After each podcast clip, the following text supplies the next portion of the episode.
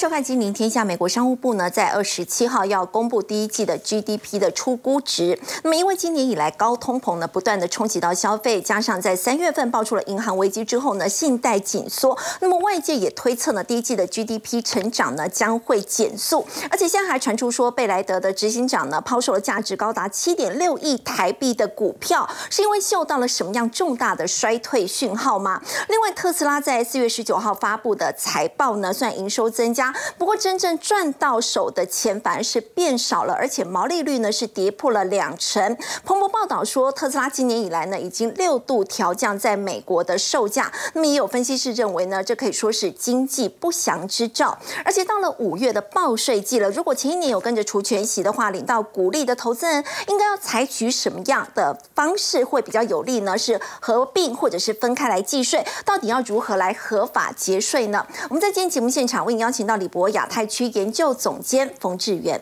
大家好；资深分析师陈威良，大家好；外汇专家大伯李奇展，大家好；以及资深分析师纪伟明，大家好。好，我们先请教威良。礼拜四呢，美国就要公布这个第一季度的 GDP 了。那么预估呢是会成长减速。不过我们说到这个经济呢，股市可以说是经济的橱窗。对，如果说整个经济数据表现不好的话，那么股市的部分有可能安然无恙吗？好。那目前呢，其实影响股市当然两个重要的面向，一个就是企业财报，一个是在 GDP 哦。那 GDP 呢，事实上呢，美国在去年的第三季是达到三点二 percent，但是到第四季呢，已经明显看到那个放缓的曲线哦，来到二点六 percent。那么这一次呢，按照牛津经济学院的预估呢，啊，有可能呢会降到二点五 percent。那虽然呢跟上一季的二点六比，哦，大家不要小看那个小小的零点一 percent，可是重点是在于这一段时间以来，因为股市呢已经领。先展开了反弹，那同时间如果呢经济哦。不但没有呢这种落底回温的迹象，反倒是持续减速的话，我想呢会让大家呢重新更谨慎的拿放大镜来检视目前股市的位阶是不是呢撑得住，而且呢它也预警了在下半年呢美国可能还是会有衰退的风险。那进一步呢我们观察到 INF 哦其实提到在美国今年的经济成长率呢啊将会表现得非常的低迷。那这个在过去节目中也提到哦低速成长可能呢会成为了影响美国经济的。呃，一段时间好会持续下去，而且这个硬着陆的风险并没有完全摆脱掉哦，所以可以看得出来，现在大家对于美国经济啊，的确还是比较呢感到担忧的。那再加上呢，最近的一些数据上面哦，其实也都佐证了这样子的观察，包含了美国的零售销售已经呢连续是两个月下滑，制造业的产值呢也是萎缩当中。那其中哈，我们特别要提出来是在于呢，银行的新放款的总额，最近来看呢是创下二零二一年中以来的最小增幅。那也就是说呢，呃，最近虽然没有太多这个银行界的新的利空消息，可是呢，这个信贷紧缩的压力，其实呢，它已经慢慢开始了在市场上发酵了。那我们进一步来看下面这两张图表，哦，跟大家讲，现在呢，呃，市场上因为呢，认为说美国联准会应该五月份呢再升一码之后结束升息，那似乎呢这一轮的呃整个货币紧缩的冲击负面的影响可以告一个段落。但是呢，实际上结果恐怕并不是如此，因为呢，按照历史的经验来看，我们左边。这张图表哈所看到的呢，像这个呃黑色的曲线呢是所谓的政策利率啊政策利率啊，那红色的曲线呢则是失业率。那这两个来对照，很明显可以发现哈，当利率来到高点以后，哎，其实呢失业率它才刚要从谷底开始翻扬。那失业率当然越高，代表呢整个就业市场的状况是开始由热转温，甚至变冷。那也就是说呢，其实呢失业率它算是比较落后的指标哦，它不是跟着呢升息的同时就开。始趋缓，而是会在呢利率，也就是货币政策来到高峰之后才开始递延反应。那一般来说呢，呃，失业率对于货币政策它延后反应的时间，甚至可以高达十五到三十个月，这么久？对，也就是说一年多到两年半的时间哦。那我们再进一步来看哦，从过去的经验来说，失业率开始攀升的时间点，大概呢离升息的起点会落后三十个月。嗯，那。这一次的联准会的升息是在去年三月开始，所以落后三十个月，大概就会反映是在二零二四年哦，不是今年。那又或者是说呢，如果就跟利率的高点来相比的话，也会呢大概差了十五个月。那假设呢五月份就是联准会这一次啊最后升息的目标，那最后的终点，那么其实呢落差十五个月也一样是反映在二零二四年了。嗯，好，那所以呢，其实美国的一个就业状况哈，虽然呢目前。整个就表面上的数据没有太大的问题，可是呢，这也许跟民众的生活感受是有些出入的。比方说呢，哦，这个攸关美国的整个零售消费景气的几家呢，大型的连锁卖场，这些零售业者最近呢，纷纷的宣布要关店。哦，像这个 Walmart 哦，甚至呢，最近呢，陆续宣布哦，总共在九个州要关掉十七家分店。好，那包含像梅西百货哦，或者说像这个呃 Target，或者说这个 Best Buy 哦，这些呢。著名的美国的连锁卖场都在呢做分点裁减的动作，为什么呢？我想主要有两个原因。第一个来讲话呢，当然就是呢部分的分点这一段时间可能受到呢消费慢慢紧缩、业绩不如预期的影响，所以呢它必须要太弱留强，所以民众的消费缩手，不愿意花钱买东西。对，那第二个呢，其实呢，哎，其实各分店哦都会进一步去统计，发现说哦窃盗案的金额。这个数据其实呢是呃屡攀新高，而且呢这个金额甚至合计起来，在二零二一年已经看到了是高达了九百四十五亿。这么高的金额，那这个其实就代表说哈，美国现在其实治安不太好，很多呢，哎，窃盗犯哦会到这些大型卖场，可能呢就是不仅顺手牵羊哦，甚至呢可能呃经常性的呢屡犯哦，所以造造成了这些卖场的账面上的金额哦，其实一直呢啊蒙蒙受很大的损失。那为什么会有治安的问题？其实这往往也是跟景气有关，反映的是经济现况不理想，所以窃盗案才会飙升。对，如果失去了工作，呃，有时候呢，为了求个温饱，再加上呢，因为现在很多又自助结账的方式，可能呢又反而成为犯罪的温床。所以其实这两个原因哦，消费紧缩，再加上呢窃盗案的增加哦，所以导致呢陆续的关闭分店哦。那所以呢，在最最近来看的话，长景长景经济的呃这个咨询公司的首席执行官哦就提到说，美国的经济衰退哦即将到来。那股市不可能是安然无恙的。那换句话说，他再一次的就是呢，呃，当头棒喝，提醒投资朋友，哎，现在呢，因为股市毕竟反弹来到相对比较高的位阶，那接下来一连串的企业获利呢，或者说呢，呃，总体经济面的数据，我们一定要紧密的去观察。好，不过我们在之前有特别提到，虽然说美国公布的一些经济数据不太理想，但是似乎好像是跟股市脱钩。但是刚刚微良也带我们看到，如果说经济在持续真的是走向衰退的话，那么股市好像也不太可能会安然无恙。尤其在这个令人他觉得很意外的这个消息，就是全球最大资产管理公司贝莱德执行长，他竟然卖出了高达两千五百万美元，哎，台币高达我看呃是非常高，七点六亿台币的股票卖出这么。大的一个金额的股票，他是看到了什么样的一个风险呢？好，那首先呢，刚刚其实斐瑜提到哈，贝莱德资产管理公司，我觉得对国内很多的投资人来说也很熟悉，因为常常你在呢这个银行端去购买的基金哦，其实都是贝莱德所发行管理的。既然它是全球最大的资产管理公司，那么它一定对整个金融市场的脉动，甚至呢一些转变，它其实会有一个高度。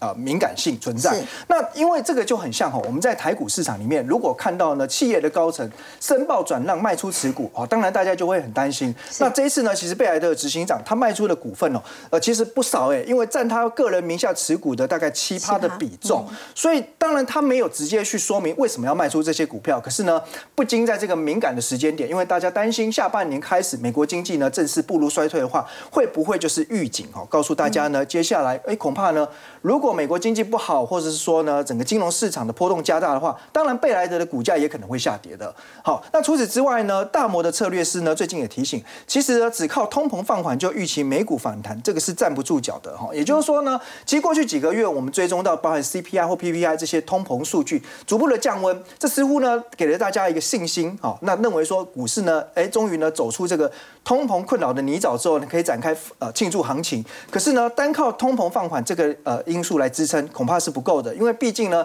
其实股市到最后要的是企业获利成长哦，所以其实他认为呢，接下来就会看到呢，美国呃企业不仅是营收慢慢的放缓，甚至可能在某一个时间点。会有呢急速的下滑哦，那这个可能类似这种悬崖式的，突然呢会看到呢获利在单季哦，也许是暴减的风险。那这个当然就有可能冲击到大型股，进一步影响到指数。再者呢，华尔街的传奇投资人葛拉汉，他过去呢曾经三度成功预言到这整个经济的泡沫大熊市的来临。那这次他也提醒投资朋友要留留意，接下来呢，因为美国的房价可能撑不住，会开始下跌，因为现在呢。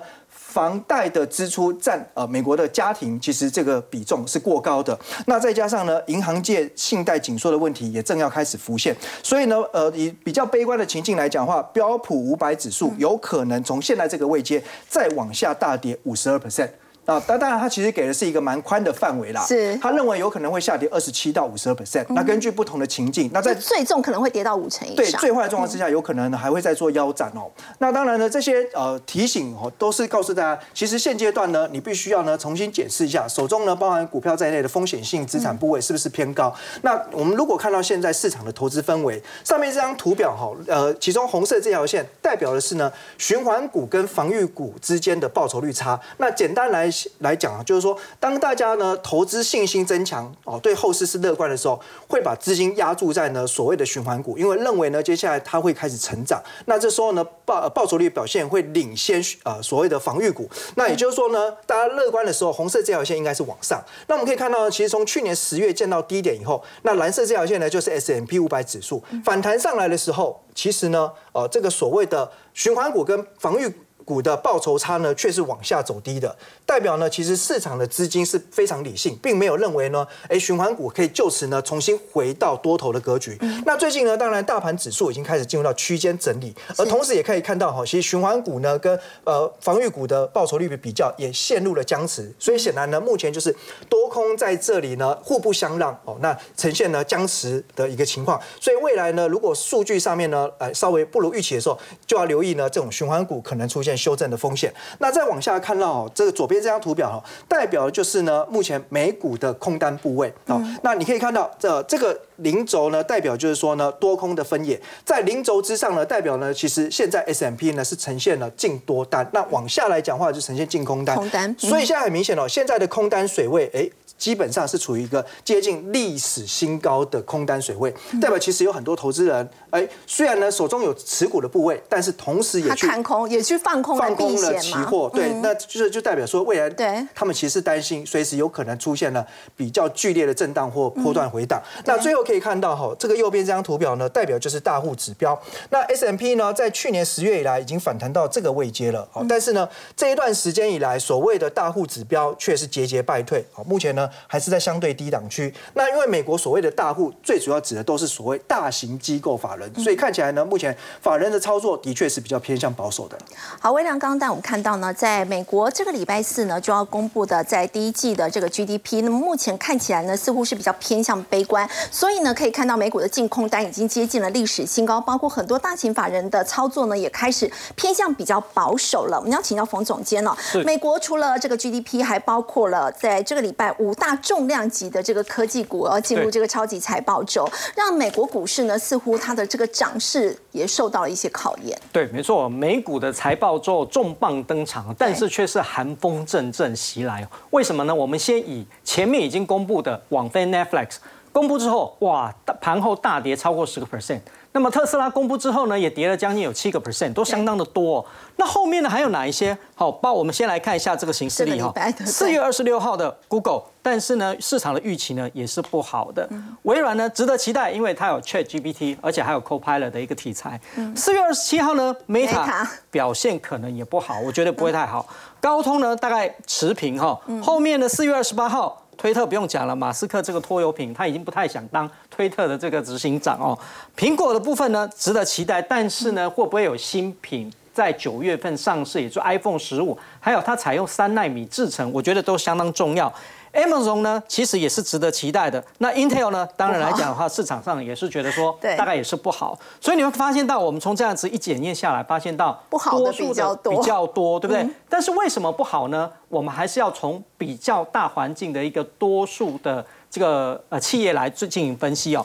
那么根据我们母公司哦，Refinitiv 它的一个预估，S M P 这个五百大企业它的一个最新的预估，你看在二。零二三年第一季哦，其实呢，整体来讲还是要下滑多少？六点四个 percent 哦。可是呢，我们针对科技股的预估呢，下滑的更多是多少？下滑了，平均要下滑是四点四。也就是说，科技股的这个获利的修正幅度要比一般的个股来讲还要更来得多。所以你会发现到为什么这一些科技股面临比较大的一个沉重的压力就是这样子。那么第二个，我们从一个获利的趋势面来看的话，你会发现到在去年一个呃。熔点之后呢，其实呢就开始出现一个高档向下的一个趋势，甚至于在今年第一季的一个状况哦，几乎来讲啊，普遍平均来讲都是处于一个比较负成长的一个状态哦。可是大家有没有想象，就是呃有没有想到，就是整个在美股在第一季的一个表现呢，跟获利的表现好像是背道而驰。对，这个就真的是值得让人家值得担心哦。所以我这边要提醒大家，就是说可能这个美股的一个表现。最近来讲呢，真的有一种呃比较弱势的一个状况哦。那台股这边的话还没有一个感受到，但是随着这些科技股重磅级的这个登场，我觉得呢后面来讲要值得留意。所以不可能是企业获利不好，但股市继续涨，不会有这样脱钩的情况。对，这就像我们讲说这个科斯多兰你所讲的，股市就好像什么哦，你养的那一只拉布拉多狗，对不对？但是呢，经济就好像主人一样，再怎么样狗活蹦乱跳呢，还是会回到主人的一个身边。所以这就是我们一直强。调就是说，企业的获利呢，跟整个经济面才是最重要的。过去美股的融景都是跟着这些企业的获利不断的上修，不断的这个大幅度成长所创造出来的。一样的，如果当企业获利不行的时候呢，我觉得市场的修正压力一定也会有。那当然来讲，我们不得不提到什么？谁？特斯拉。而且特斯拉呢，居然被形容为哦，它现在地位不一样，又变成是美国经济的金丝雀哦。为什么呢？因为呢？特斯拉连降六次，结果没想到被认为是美国经济的不祥之兆。感觉好像卖的比较好，营收是增加的，但是它其实赚的钱是变少，而且它的毛利率已经跌破两成了。对，我们快速再来看一下财报哈。特斯拉一个财报，其实营收的部分呢，没错是比去年成长大概二十四个 percent，但是呢，比起上一季呢，其实还是衰退的哦，这个要留意。那么第二个，在盈利率的一个部分呢，其实它已经降到了十一点四。那么同时，在毛利率的部分呢，已经跌破两成到十九个 percent，所以整体来讲的话，当然来讲，其实我们也是可以预期得到，因为它不断的在降价嘛。但是这个时候就提呃引起市场上的议论，就是说一个高档的产品，哈，我们想说这个电动车里面的这个王者应该就是特斯拉哈。以正常的产品来讲的话，如果你要调降售价的话，应该一年只会有一次会两次，但是呢。哦，还半年不到你就调降，四月都还没过完，对，他就降六次，这么多，到底是出了什么事情啊？那为什么呢？现在华尔街形容这个特斯拉连降六次的售价呢，反而成为美国经济的这个金丝雀，就在于说，我们从这个总体经济来做一个分析哦。那么这个就要提到所谓美国的主流产业，所谓汽车产业的一个部分。第一个，我们看美国的新车跟二手车的销售哈，你看美国汽车的销售量。在去年达到高点之后啊，其实已经开始出现一个很明显的一个下滑的一个阶段哦。嗯。那么如果大家还记得话，去年就是，哎，状况都是怎么样？买车买不到啊，订车都要等很久啊，等很久。甚至于二手车的价格是不是比新车还贵？但是呢，现在的龙井已经不在喽。第二个，我们看汽车库存的部分哦。如果说卖得很好的话，库存会这样子吗？一路上扬吗？对不对？所以你会发现到从销售的部分，从库存的角度来看的话。其实汽车业已经很面临了一个很大的一个压力哦。那么第三个，我们再来看，就是说整个在中国汽车业的部分呢，哇，这是新能源车的销售。照理来讲，我们讲说电动车是未来的趋势嘛，中国也是应该一样啊。为什么有这么大的一个陡降的一个幅度？最近虽然有回升，但是呢，很明显已经不如预期了，不如之前的一个成长的一个幅度哦。如果中国的新能源车都销售成这个样子的话，那其他怎么办？所以呢，市场上才会认为，所以为什么马斯克这时候在这个这个时候，特别是在中国的部分降价特别的一个呃用力哈，我觉得跟这个部分也有很大的一个关系哦。嗯。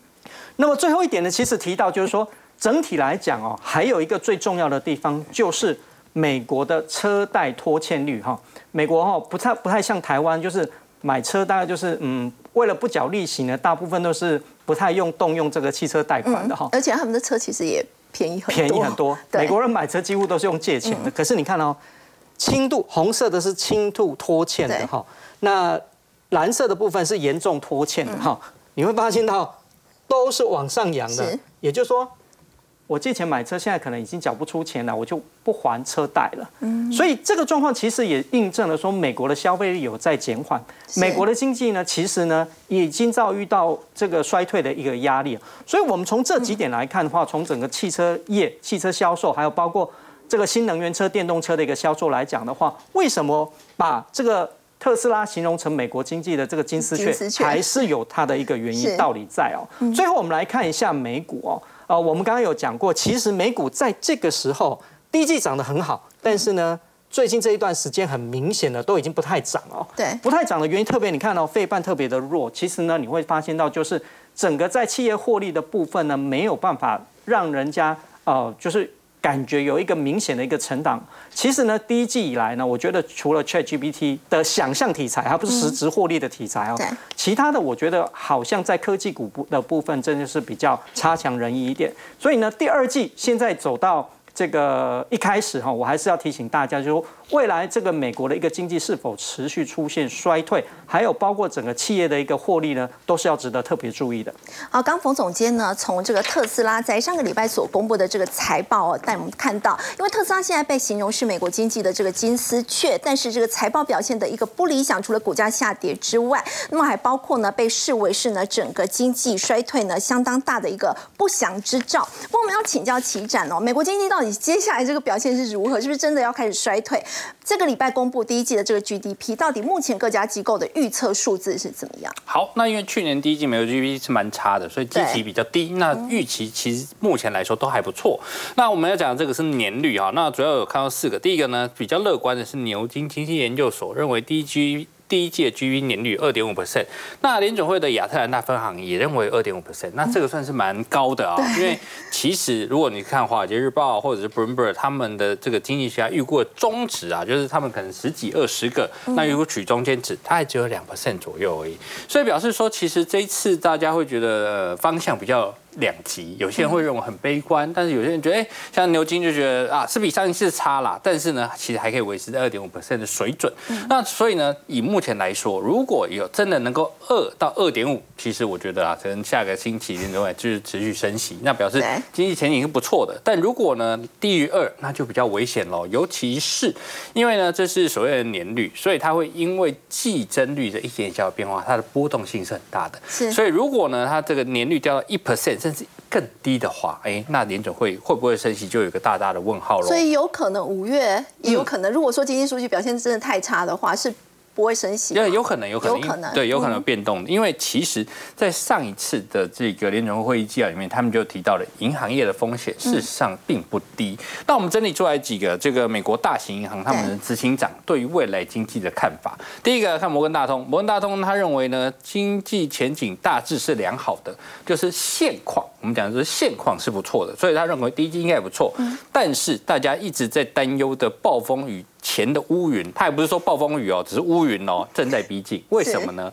是因为高利的环境，事实上理论上会让经济陷入停滞，可是目前它还没有停滞消息啊。所以呢，他认为正在逼近当中，所以停滞经济危机如果发生的话，有可能是在下半年。哦，那这个美国银行的执行长呢？他认为啊，目前的环境是通膨开始降温了，那薪资成长也放缓了。不过，因为这个失业率啊，其实不过还是是三点五，就业市场还是很强劲，对，还是充分就业。那所以他认为呢，他很乐观，他认为哎，有可能联总会衰退啊，因为就连联总会本身呃，美国衰退，因为就连联总会他们本身都说下半年有衰退压力，尤其是银行业风险，所以认为美国的经济呢是有轻微衰退的压力，所以他是很乐观的。那最悲观就花旗啊，花旗。说啊，银行已经有倒闭啦，那信贷已经开始紧缩了，对，因为他们有放管呐，他们观察到市场上的变化，那认为呢，美国在二零二三年今年呐，有可能是全这个走入温和的衰退，所以他可能认为现况已经开始步向了。那不过前两个都认为啊，现况还 OK，只是乌云快来了，那这是比较大的差异。那呃，这个摩根斯丹利就蛮乐观的，他说银行危机啊，确实还在。但是呢，美国经济现在的经济状况呢，比二零零八年那时候全球危机的时候好很多。那他说的很乐观，但是当然啦，如果这时候没有很多，就是经济危机啦。所以呢，以这个角度来看，我认为呢，他是告诉给市场一个乐观的呃方向，但是我们不能忽略他给背后的一个危机。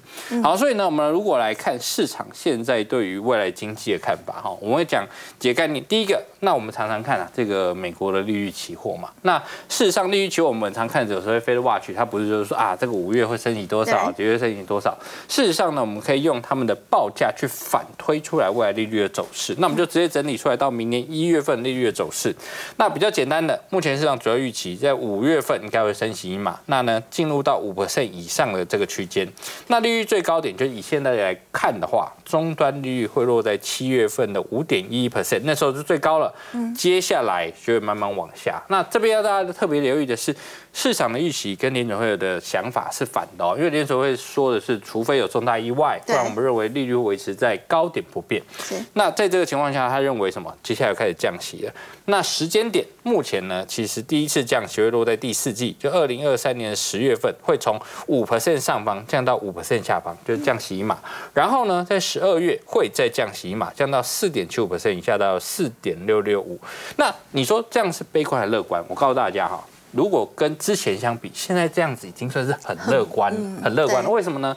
因为其实如果你回到银行业刚刚开始暴雷，三月十号左右的时候，事实上大家我我们这这个曲线是这样。如果那时候大概是长得像这样吧，对，所以现在来说已经乐观很多了。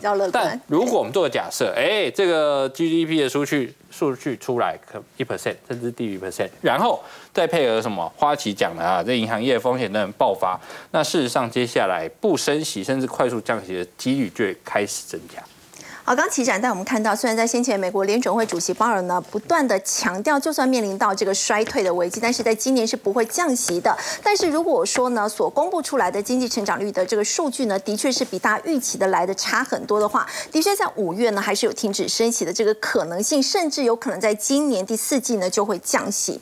那我们说到呢，这个台股的一个表现到底会怎么样被影响？台股在这个礼拜其实除了美国有这个科技财报之后，台股呢这个礼拜也迎来了这个。上市贵企业的法说会的高峰，要请教伟明，包括二十六号的联电、二十七号的友达、二十八号的联发科。我们特别关注是在 IC 设计龙头联发科的部分。联发科在今天涨了十一块哦，其实感觉表现还不错。但是其实我们说呢，最近哦所公布，包括像是瑞昱上个礼拜已经有公布了嘛，那么包括普瑞 KY，在今天其实这三档股价都是往上走高的哦。IC 设计真的表现有这么乐观吗？哦。我们其实这个礼拜大家最在意的台股就是这一些重点的公司要开法说会嘛。我们特别关注到的是在前几个礼拜台积电公布完营收以后，市场忽然发现，哎，好像整个科技股或者是半导体类股状况没有大家想象的这么的好。然后我们又看到了外资赶在联发科开法说会之前，居然出了降频报告，这个我们都帮大家追踪过。可是实际上面呢，我们现在在看的是法说会这些公司到底要给我们什么样的营运展望嘛？因为你过去的就已经过去了，所以这。这个礼拜为什么特别的重要？因为基本上台股所有的科技类股的所有产业都在这个礼拜都有代表性的公司，像万宏嘛，做什么记忆体嘛，智源嘛，做什么 IP 系制裁，联电晶圆代工，没错。那普瑞 KY 的话呢，它是在做高速传输界面的，以及日月光的封测跟友达的面板，还有联发科的 IC 设计跟台达电的储能相关题材，所以基本上就是等于是全包了。那到底这些公司要告诉我们要什么样的讯息？对于台股接下来的走势，当然有非。非常大的影响啊！那么我们先看一下，到底现在的新闻媒体怎么来看我们台湾的这些科技股？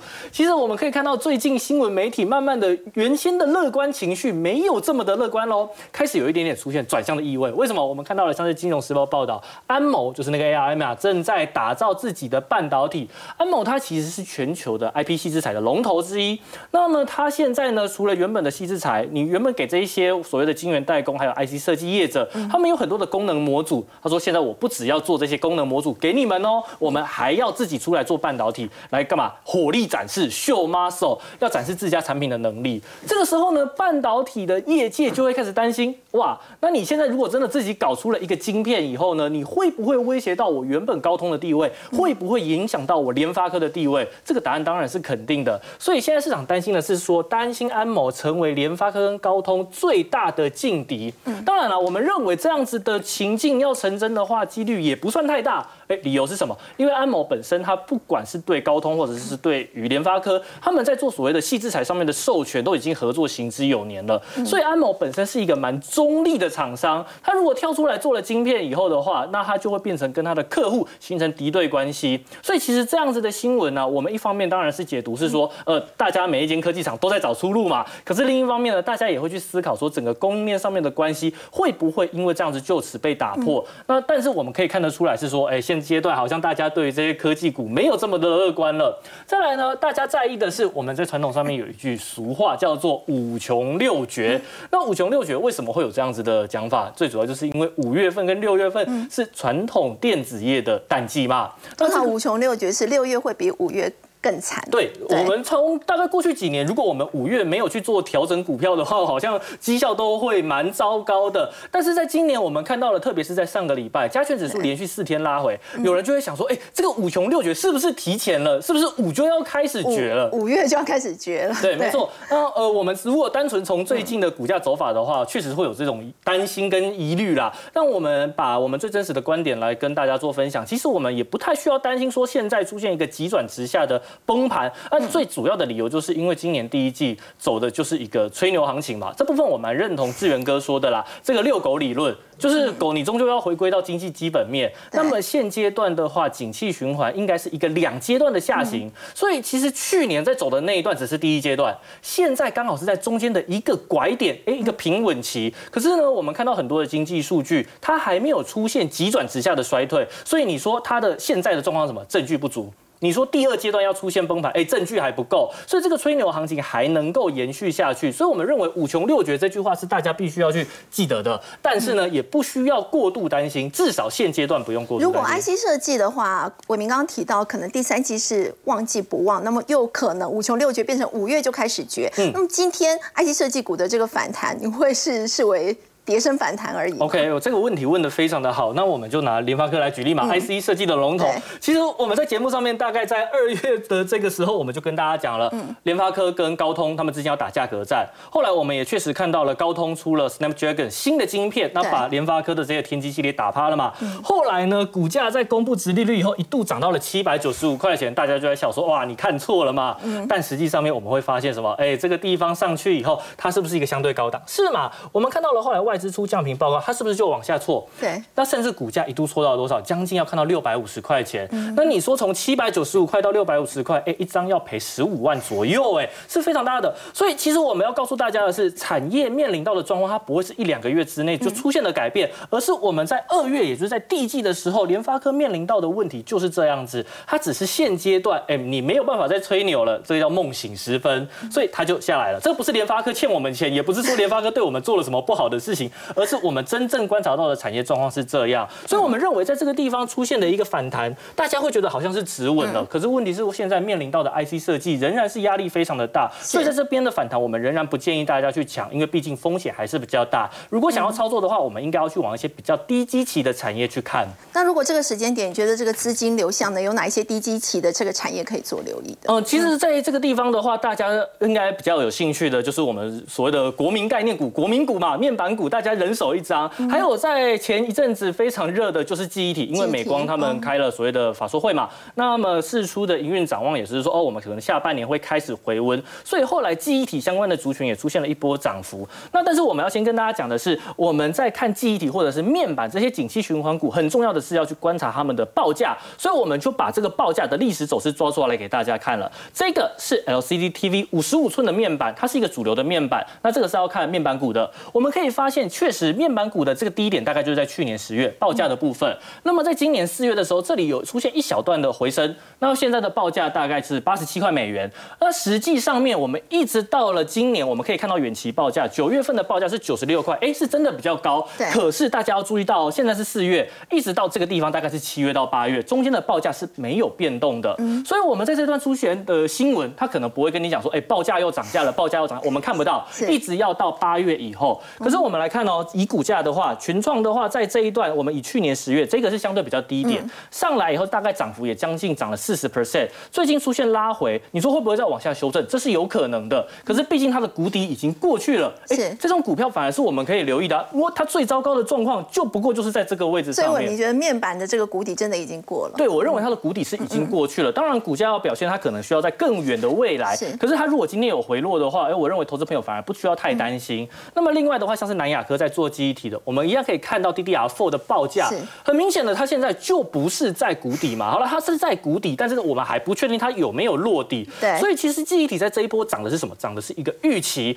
那么如果未来的预期，或者是像我们刚刚看到这一桌的法说会，如果出来又说记忆体不好的话，会不会又修正回去？呃，我们认为是有机会的。可是它修正回去需要害怕吗？我们也不用害怕嘛。你 DDR4 的这个颗粒就已经只剩下一美元一块一颗一美元而已，你能再降到哪里去？跌无可跌。对啊，你跌无可跌了。所以变成是说，这种股票只要出现拉回的话，而我们认为它去布局的风险都会相对比较小。最后的话，大家想要看的是，哎，有没有什么股票是还没有涨的？哎，我们认为像是六二八五的起基这种网通设备厂，其实他们的本益比以及他们的评价都相对的比较低哦。你看，像是去年十月，它大概在这个位置，大概是八十五块钱附近，现在的股价才九十二块钱，人家都已经涨了三十 percent，涨了四十 percent，它还涨不到十 percent 而已。而且我们要知道，起基它有三大产品线，以今年的成长来讲，我们估算它 EPS 大概是八块到九块，本一比不到十块钱的科技股，你你你现在到底要怎么样去哪里找到这种股票？所以反而是像这种已经横盘整理很久了，都没怎么涨，还出现拉回，我们反而这种认为这种股票它的风险就会比较小。好，刚伟明，那我们看到呢，泰国这个科技法说周呢，在这个礼拜重量级登场。不过我们说到呢，在整个景气面呢，可能似乎不太理想的情况之下，那么有一些基期比较低的，包括双低的面板记忆体，或者是在网通的一个部分呢，或许可以做留意。好，我们先休息一下呢，稍后要来关注的是，在五月份这个报税季呢，马上就要到了。那么存股族这个股利到底要怎么样去申报才会比较有利呢？我们先休息一下，稍后来了解。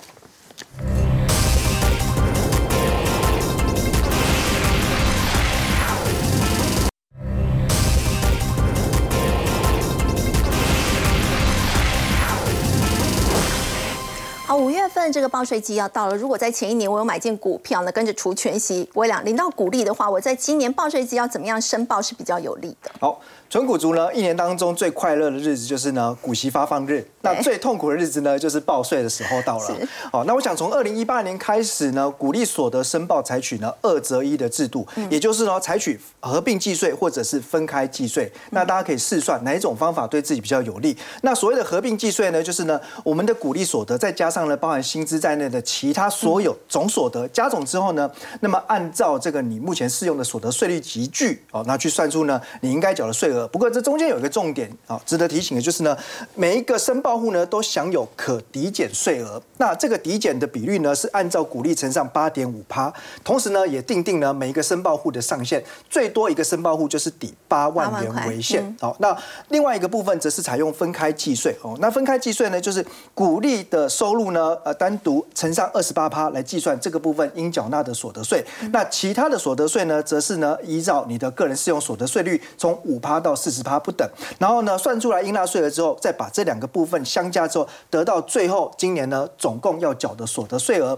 所以呢，我们就举例来看会更为清楚哦。那第一种情况呢，假设有一个单身的上班族张先生，他的薪资所得是六十万哦，这个可能符合了大部分的小资族或上班族的情况。那假设呢没有鼓励所得状况之下，那这个六十万就是呢扣掉免税额九点二万。标准扣除额十二点四万，薪资扣除额二十点七万之后，那么得到呢就是它的综合所得金额是十七点七万元。这个部分呢，哎，在减掉累进差额查表之后，哎，发现它适用的所得税集聚就是五趴，所以这么一算呢，乘上五趴之后，那今年应纳税额就是八千八百五十元。那假设呢，哎，他开始接触存股之后呢，哎，另外有一笔股利所得五万元的收入了。那这个时候呢，我们刚才讲合并计税就是要薪资加股利加总起来，所以六十加五等于六十五万元。那一样减掉呢相关的免税额跟扣除额之后，得到他的所得净额，然后再查表发现呢适用的集聚一样是五趴。那这时候呢，他应缴纳的税额是一万一千三百五十元。但是不要忘记哦，刚刚有提到每一个申报户呢，诶，可以让股利所得去抵减八点五趴，所以五万元乘以八点五趴有四千两百五十元，这两个部分是相减的，所以最后呢，他要缴的所得税呢是七千一百元。那这里呢一比较之后发现哦，当他开始存股有了股利所得之后。它等于总所得增加，可是他要缴的税却降低了。对，为什么会我有鼓励所得，反而缴的税比较少？对，这就是呢，这个鼓励所得税新制，希望奖励大家存股。为什么可以呢？因为它原本所得税几率是五趴，可是呢，因为我们给予它八点五趴的可抵减比率，高过它所得税率集聚了。是，所以一般来说呢，如果你的所得税率集聚适用在五趴，甚至哦，就就算你是十二趴、二十趴或三十趴，都还有机会呢，是采用合合并计税是比较有利的。那大致上。一个结论，大家可以参考。如果你一年当中的股利所得不超过九十四万元的话，通常情况之下，采取呢合并计税会比较有利。对，那不过我们说到这个报税的话，其实也有分嘛。光微量，但我们看到这是小资族嘛，又有一些存股的大户。那是不是小资族跟存股大户，如果说我要来呃报税的话，这个做法会不一样？好，我们直接来看一下哈，这个单身大户李小姐啦，哦，那如果呢她的薪资所得五百万元。股利所得一千万元，哇，这天之骄子了哈。那这种情况之下，应该怎么计税哈？那其实呢，我们就直接先来看，如果它采用分开计税，到底是不是比较有利哦？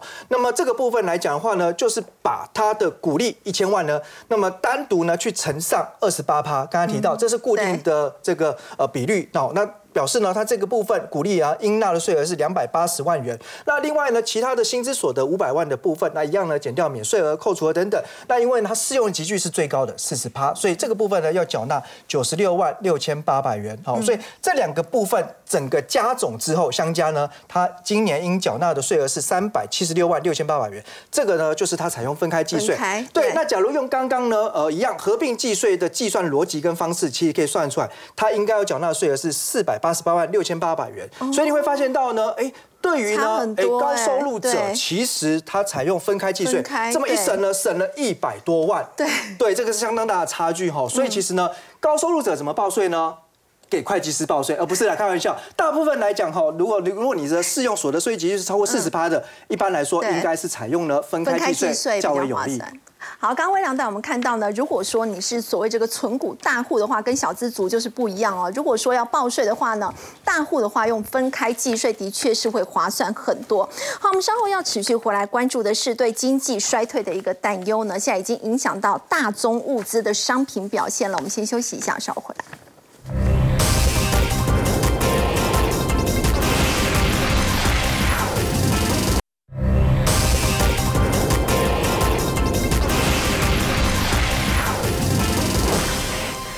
市场对经济衰退的担忧，是不是从这个大宗物资的表现就看得出来呢？其展包括像是。油价还有在铜价的部分呢，已经开始走跌，还有在先前很强的黄金、比特币都开始出现回档了，所以现在已经来到这个紧要关头了。嗯，确实，那主要原因大概有两个，第一个就是对经济衰退，第二个呢是大家觉得在撤资金啊。好，那事实上呢，大宗商品因为它有分各个商品不同的一个优呃需求跟话题。那过去呢，在纽约轻油，因为在呃三个星期前，OPEC 是不是忽然的减产？减产，就你看到油哎油价它是有个大的缺口跳空上去哦，可是，如果你看这四个商品，它们各有各的利多利空，可是最近一个星期全部都在往下跌，全部全部都在往下跌，全部往下跌，这样的现象其实并不常见，表示说资金真的在往外撤出。好，那第二个点呢是，呃，如果以原油来看，我们乐观一点来看，它或许可以是回补这个原本的缺口之后，哎，开始打底慢慢往上走啊。那如果用这个观点来看，你要了解一件事，过去呢，我们看到这个这条均线，这条均线呢是过去呃这个八十天的均线，那原本呢它都压。着油价，你看啊，它只要油价反弹都会压着它，反弹压下去，反弹压去，反弹压去，好不容易这边跳空上来之后，如果它可以确定它是一个支撑，哎，那或许油价在这边就有支撑哦，大家就不用太悲观。可是很抱歉，如果它下去了，那油价就有转弱的机会。那这个看一下黄金，那黄金也是啊，哎，其实之前顺伴随着美国升息可能快要到底了，那哎，这个黄金就冲下去啦，冲上去了，哎，可是呢最近又在往下跌，那其实什么资产的资金往外退，那这边出现了一个问题是，你可以发现哦，原本油是一路往下的，可弹起来往下来，金呢也是一路往上的，可是它也有下来了，表示。原本的大宗商品，他们是例如说油涨一段之后，我休息一下换黄金，黄金涨一段之后，我可以换铜，铜涨一段之后，我可以换农产品。可是最近大家都在表现比较弱势，所以呢，表示说这个大宗商品的轮动来到一个紧要的关头。那这紧要关头呢，要怎么走呢？如果我们从铜价来看的话，你会发现哦，第一个点，哎，其实它从今年的一月冲上来之后，最近的走势是高点从九五五零到九二一二到九一八三，其实是走一个高点越来越低。那如果再破位下去的话，哎，这时候铜它或许就所谓的用技术面来表态。第一个是告诉大家需求面的这个下滑，那第二个呢，资金往外退，那它暗示的整个制造业的前景是比较差的。那如果制造业前景差，表示什么？整个新兴市场的复苏可能也差。在这样的环境下呢，哎，有可能就是大家一起往下走。所以如果你看到三个油价、金价。铜价偷偷往下走，那你就要想下一个要谁来接棒。那目前在其他商品里面表现比较好的，其实只有一个，就是糖价，糖价往上冲。可如果你看黄豆啊、小麦啊、玉米这些农产品，其实表现不好的。所以如果是比较差的环境，会是。前方经济的前方可能真的有一些衰退压力，导致资金撤出，然后需求下滑，那整个大宗商品都在往下走。这时候大家可能觉得，哎，那可能是一个不错的前景，因为在通膨有机会下来的情况下，可能就不需要那么多的升息压力啦。可是问题是，如果它伴随着经济衰退，用大宗商品先往下全部修正来。走第一波的话，那表示经济前景确实是很大的压力。那第二个呢，我们特别把比特币放进来，因为比特币它其实具备的是一个大宗商品的一个特性，就是它会容易暴涨暴跌，然后它这走势也稍微投机一点。那你可以发现哦，比特币如果从去呃在大概是两个多月前，从接近两万的一万九千五百六十六。冲到前波的三万一，其实它的涨幅是接近了五十 percent。对。可是呢，最近一下也是啊，两个星期不到又跌了十个 percent 多下来，表示说，哎，其实资金确实的是从大宗商品以及这些比较投机的商品撤出，那它就暗示着会不会未来大家觉得，不管是美国升息快要到顶了，或者是在衰退快要来临的时候，那资金的撤出就会带来整个市场的快速下跌。好，刚起展带我们看到呢，大宗商品呢是出现了一起往下走跌的情况。那么反映的是对经济呢，的确是有衰退的担忧。那么我们说到，即便如此呢，餐饮业哦，在度过疫情之后呢，现在掀起了 IPO 的热潮，是真的短线题材，又或者是有基本面做支撑呢？我们先休息一下，稍后回来。